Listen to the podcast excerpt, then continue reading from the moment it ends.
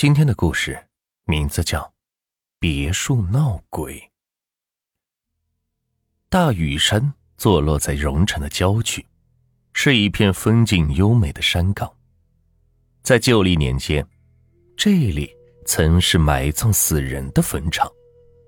附近村屯的人认为，这片山地风水好，就都会把死去的亲人埋葬在这里。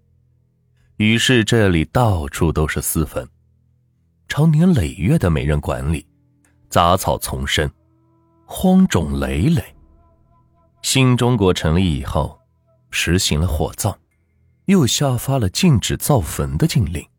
于是，早年这里的政府管理人员随即在山上简单的改造了一下，种上了树木、灌木之类的植物，倒是再没有人在这里。埋葬棺木了。转眼到了今天，随着荣城经济的大开发，房地产业也是得到了蓬勃的发展。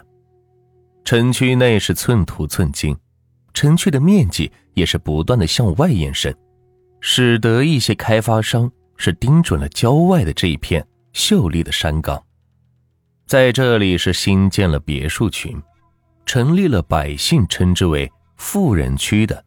芙蓉社区，慧贤就在这里购买了一套单元，单元的名字叫做翠亭花园，是一座非常漂亮的独立式别墅。慧贤的丈夫是一家颇具规模的大型成衣加工厂的老板，三十八岁，事业有成。慧贤比丈夫小四岁，是位温柔漂亮的女人，又是保养的好。人又美丽，三十多岁了，却像二十几岁的样子。丈夫平时生意忙，很少照顾家，却一直没有孩子。丈夫倒也没说什么，可是公公婆婆却是非常着急。慧贤家是两个月以前搬进这栋别墅的，起先这里优美的环境、漂亮的房子，令慧贤着实兴奋了一阵子。可老公经常不在家，就是回来的时候也都是很晚，自己的家人又都住在城里，倒是让慧贤觉得是有些孤单。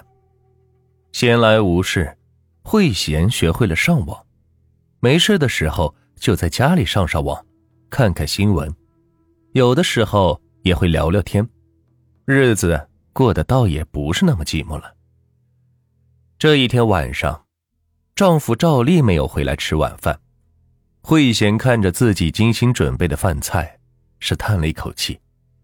她已经习惯了一个人的生活，但不知道为什么，每天她还是会准备一些可口的饭菜，期待丈夫的回来。快到了晚上的七点了，她不想再等了，于是自己简单的糊弄了一口，就又坐到了电脑前，玩起了。刚刚学会的斗地主游戏。外面的天气是有些阴沉，风呼呼的吹打着树木，发出沙沙的声响，有一种消杀的感觉。晚上十一点钟的时候，下起了雨来，啪啪的拍打着玻璃，风似乎是更大了，吹得窗户是凌乱。慧贤觉得有些冷。起身披了一件衣服，看到窗户没关，连忙是把窗户关好。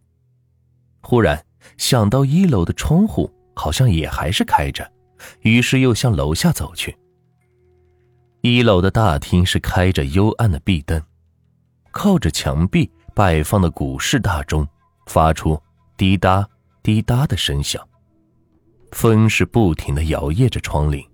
正当他要走到门前的时候，突然，他看到在实木镶嵌的玻璃门外，赫然站立着一个穿着白色衣服的男人，正贴着玻璃，悠悠的看着他。慧贤着实的吓了一跳，心想：这大半夜的，怎么会有人呢？难道是小偷吗？或是不是自己眼花了？他定了定神，又向外望去。门外果然站立着一个人，穿着一套白色的西装、白色的内衣，打着一条鲜红色的领带，在幽暗的灯光下，慧贤发现这个人的脸色苍白，而且不是寻常的苍白，在这白色的肤色中，带有着一种淡淡的湛蓝，嘴唇也是煞白，不带有一丝的血色，就像是一张白纸。他的眼神是空洞洞的，看不到有一点眼球与瞳孔。在这空洞洞的深处，却发出一道幽绿的光。现在这道绿光正悠悠的看着他，看到慧贤也在注视着他，这个白衣男人突然是咧开嘴，对着慧贤阴阴的笑了笑。慧贤顿时毛骨悚然。他大叫一声，连滚带爬的跑上了楼，进了卧室，抓起电话就报了警。看到卧室的门还没有关，又是连忙锁好了门。这时候听到自己的心脏都在砰砰的跳动，他感觉到自己的心脏是快要跳出来了。外面静得好可怕，一点声音也没有。慧贤靠在墙的角落里是哆嗦着。却一动都不敢动。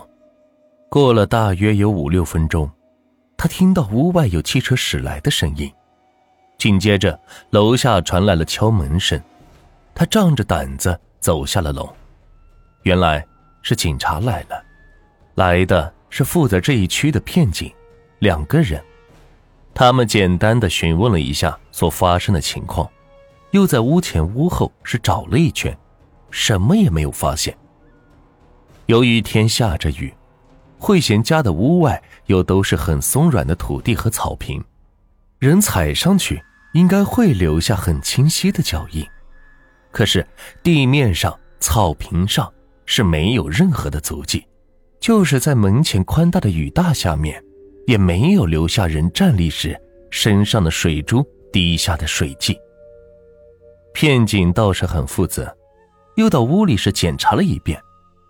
除了慧贤一个人以外，并未发现其他的人。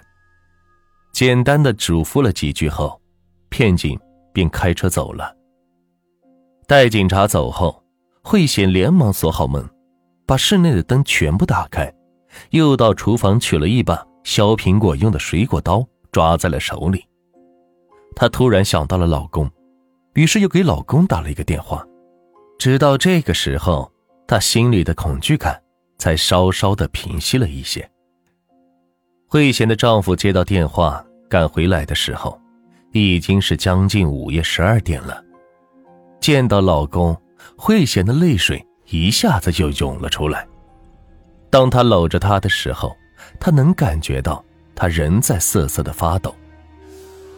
第二天一大早，慧贤就在老公的陪伴下，开车来到了城里，找到了一家。专门经销防盗监控器材的商店，店主热心的向他介绍了各种监控器材，他选中了一套以色列进口的可视多点红外监控系统。当天，店主就派人来到他的别墅，在屋内屋外都安装上了这套高级的防盗报警系统，并和那个区派出所的指挥系统进行了联网。现在慧贤能够在监视器里看到屋内的每一个房间和屋外的一切，心里顿时觉得是踏实多了。这两天她老公担心她一个人在家里害怕，就把晚上的应酬都给推了，下了班就回来陪着她。难得与老公共进晚餐，每晚依偎在老公的身边过着二人的世界，渐渐的。慧贤就把那天所发生的事情全给忘了。可是，就在老公不在家的第四天晚上，发生了一件事，让慧贤是惊骇万分。那一天，老公乘上午十点的班机去了上海，送走老公，慧贤独自开车来到了城里，先是到名品时装店里是转了转。挑选了几件衣服。秋天快到了，慧贤感觉早晚有些凉，然后她又去美容院做了两个小时的护肤，随即他又去看望了父母。父母亲手为他熬制了燕窝粥，包的他最爱吃的虾仁馅饺子。在母亲家吃过晚饭后，回到别墅，已经是晚上八点了。别墅内是静悄悄的，慧贤把车在车库里停好，他没有从车库内的侧门直接进屋，而是来到了大门前。他先检查了一下安装在大门上面的监控系统。看到没有问题，于是他解除了警报，输入了密码，打开大门，走进了屋里。